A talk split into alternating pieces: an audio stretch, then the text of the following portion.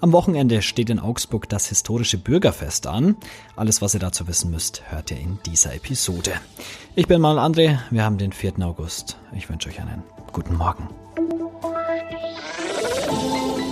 Nachrichtenwecker, der News-Podcast der Augsburger Allgemeinen.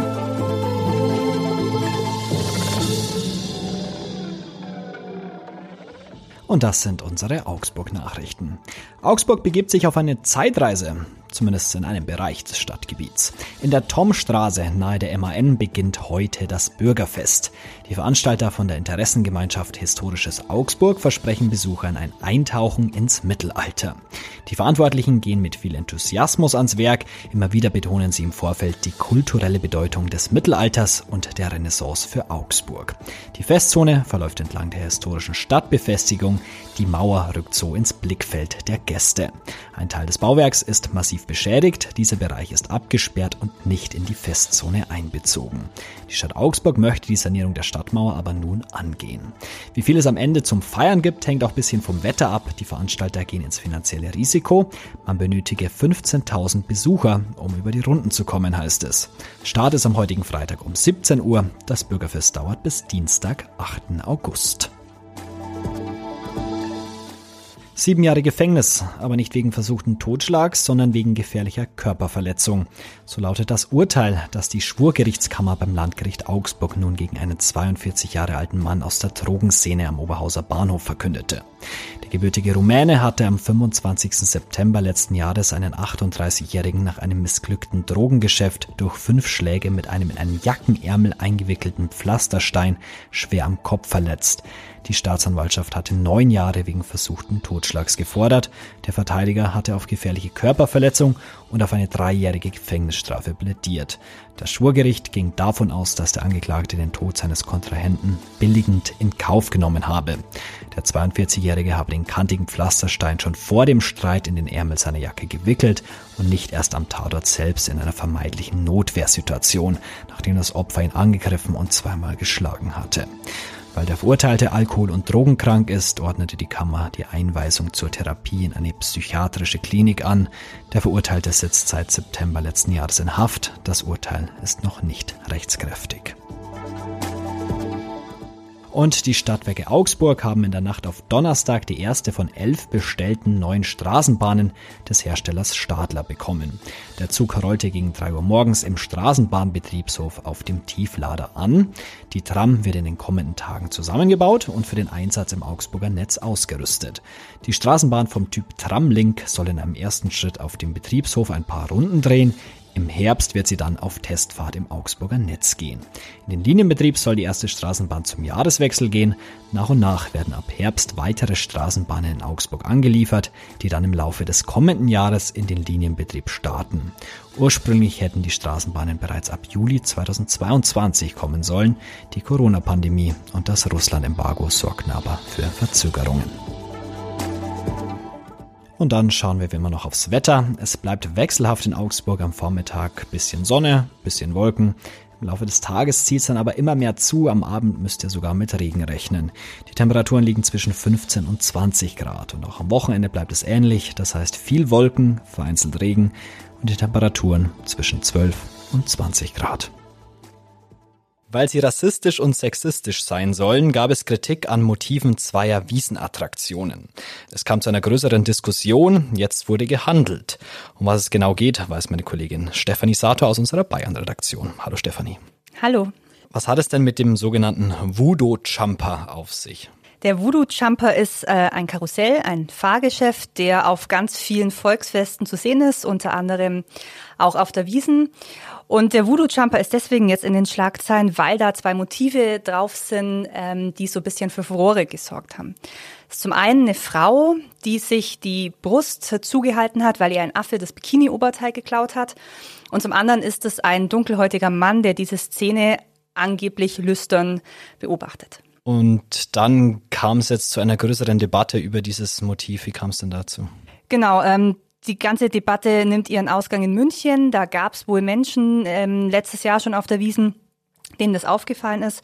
Und die haben das dann gemeldet und dann kam das in den Stadtrat und ähm, die Grünen haben die ganze Sache aufgegriffen und haben das so ein bisschen publik gemacht. Es gab dann auch einen Streit. Der Wiesenchef fand, das ist kein Aufreger. Er sagte, das sei Kunst. Die Grünen haben es anders gesehen und so hat sich das eben hochgeschaukelt. Was hat die Schaustellerfamilie dann gemacht? Also die Schaustellerfamilie hat aus den Medien davon erfahren. Die haben mir erzählt, ähm, keiner von der Politik sei an die rangetreten. Und ähm, für die war es schon schwierig, weil es war, sagen sie, rufschädigend. Ähm, die haben Aufträge dadurch verloren und haben das Motiv jetzt eben übermalen lassen. Und sie sagen, ähm, es war nie in irgendeiner Form diskriminierend gemeint, dieses Motiv. Sie hatten das nicht so empfunden. Ähm, sie fanden es lustig, dass dann Affe eben Bikini-Oberteil klaut. Da sahen sie jetzt keinen sexistischen Hintergrund und auch keinen rassistischen Hintergrund, weil dieser dunkelhäutige Mann an einem ganz anderen Winkel eigentlich war von dieser ganzen Fassade. Deswegen waren die sehr überrascht ähm, und haben das jetzt übermalen lassen. Weißt du denn, seit wann es dieses Motiv gab? Also die haben das Fahrgeschäft seit elf Jahren und seitdem gab es das Motiv und die sagen, es gab nie Ärger deswegen. Und ja, der Maler, der das damals gestaltet hat, hat es jetzt überpinselt. Was, wie muss man sich das vorstellen? Was wurde jetzt aus dieser Szene? Ja, also aus der Frau, äh, die sich äh, ihre Brust zuhält, äh, wurde jetzt eine Frau mit einem grünen Top, mit einem ganz normalen Oberteil und mit einer kurzen Hose. Und der Affe klaut nicht mehr das Bikini-Oberteil, sondern hält ihr jetzt ganz brav einen Blumenstrauß hin. Ähm, und der dunkelhäutige Mann ist gar nicht mehr zu sehen. Das ist jetzt eine Musikbox, die da ähm, am Strand steht. Mhm. Jetzt sage ich mal plakativ, das Ding ist jetzt übermalt, ist damit das ganze Problem gelöst? Für den Moment wahrscheinlich schon und für die Schausteller sowieso jetzt. Ähm, aber klar, die Debatte wird auch in den nächsten Jahren weitergehen.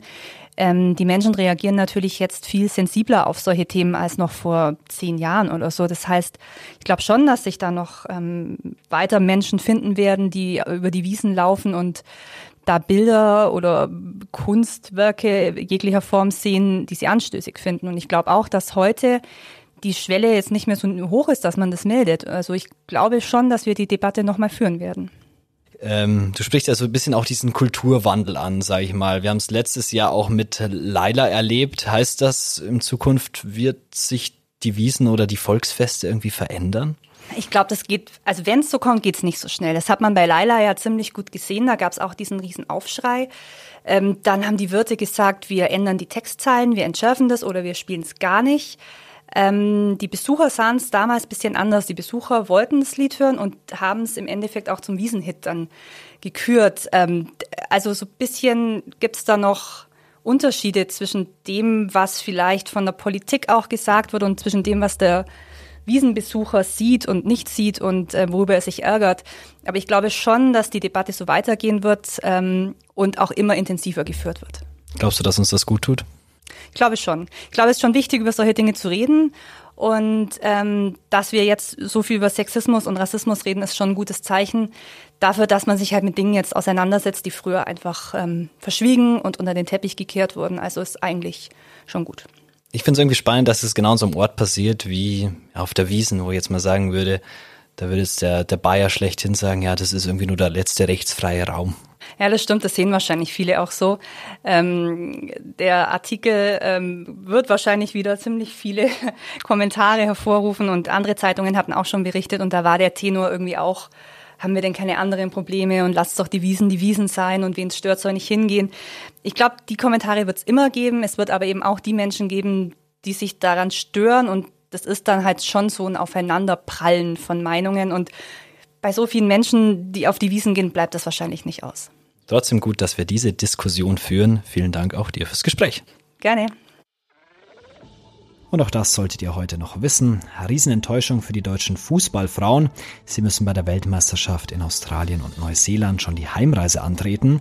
Das DFB-Team ist nach einem 1 zu 1 Unentschieden gestern gegen Südkorea bereits in der Gruppenphase ausgeschieden. Und der frühere US-Präsident Donald Trump hat nach der Anklage gegen ihn rund um versuchte Wahlbeeinflussung und die Kapitolattacke auf nicht schuldig plädiert. Der republikanische Präsidentschaftsbewerber war am Dienstag angeklagt worden. Bei dem Gerichtstermin wurden ihm die Anschuldigungen erstmals formal und in Person präsentiert.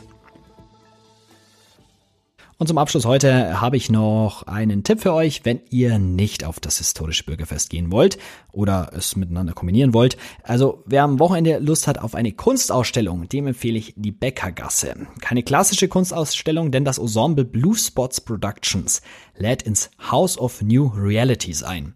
Ein experimentelles Sommer-Pop-Up-Museum ist das in der Bäckergasse 4.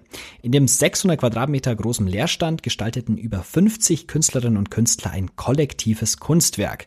In acht leerstehenden Wohnungen entstanden Ausstellungen, interaktive Spielfelder und zukunftsweisende Räume, die sich Themen dieser Zeit widmen. Wie wollen wir arbeiten? Wie wollen wir wohnen oder leben?